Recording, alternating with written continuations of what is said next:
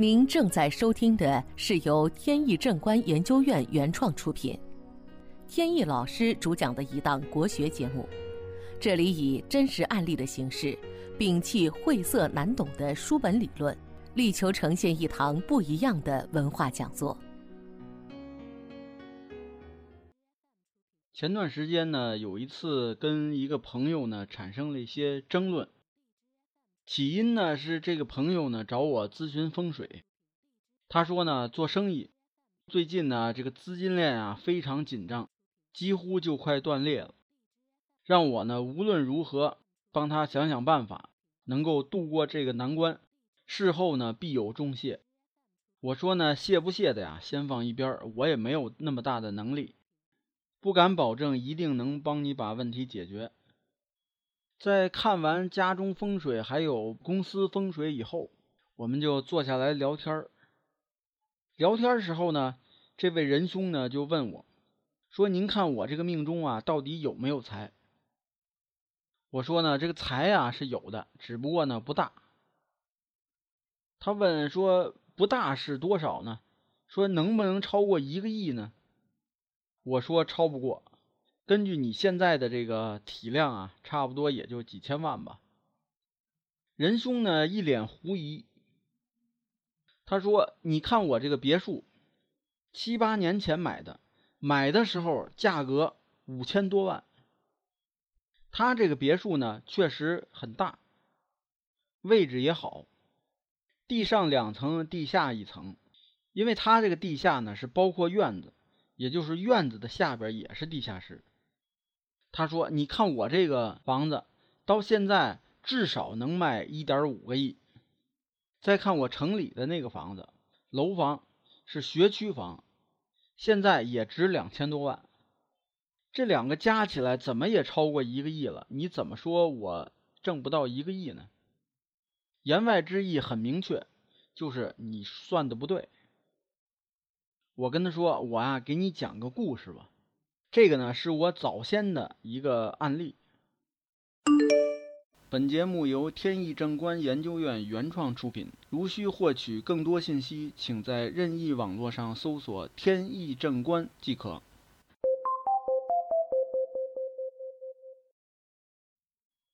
有一个朋友呢找我来咨询，咨询八字，说：“老师啊，我最近啊玩牌，手气特别好。”所谓玩牌就是赌博了。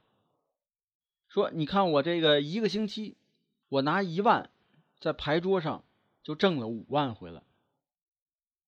所以啊，老师啊，你帮我看一下我今年啊的财运到底有多大？我需要知道这个数字。等到我赚到那个钱数呢，我就停止。这样我不是就能挣到最大化吗？我说啊，你今年挣的钱啊是负数。也就是说，你最后会欠别人很多债。他奇怪，怎么会呢？大不了就是个输嘛，我输光了不玩不就行了吗？怎么会欠别人债呢？这赌博呀，永远都是先赢后输，没有先输的。那要先输了，你还玩吗？永远牌桌上赢的呢，只有坐庄的能赢。那庄家笑脸相迎，把你们请到牌桌上来，你们要都赢钱。那庄家难道是做慈善事业的？那你又不是庄家，你到最后当然是输钱了。那做生意是赌博吗？肯定不是。但是生意呢，一样有风险。没有哪个生意人敢保证我一辈子挣钱不赔钱的。说到这里呢，仁兄似乎是明白了。他问我：“那您说我现在应该怎么办？”我说呢，做生意啊，最重要的是手里得有足够的活钱。可你呢，恰恰把这么多活钱呢，都变成死钱，压在这个房产上。你那个公司呢，要卖出去，充其量能卖五千万。这儿呢，你把一个多亿都压在房子上。你说你又不是许家印，你又不是王健林，你要那么多房子干什么？在北京呢，五环边上。一套别墅呢，大概也就几千万。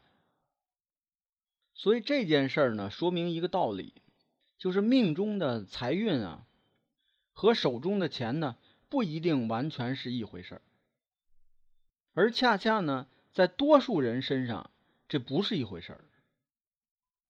也就是你命里该有多少钱，和你现在手中的这些资产是不相等的。有的人呢，命里钱多，但是现实上呢，钱少；而有的人呢，是命里钱少，而现实上呢，钱多。这两种情况呢，其实身边的人啊比比皆是，大家只要留心观察都能发现。这也是通过八字进行命理分析的一个有趣的一个方面。那什么时候这二者才能一致呢？那就是在这个生命的后期，在这段时间呢，这两者啊就逐渐的走向一致。好，今天的节目呢到此结束。这档国学文化节目由天意正观原创出品，天意老师播讲。感谢大家收听，我们下次节目再见。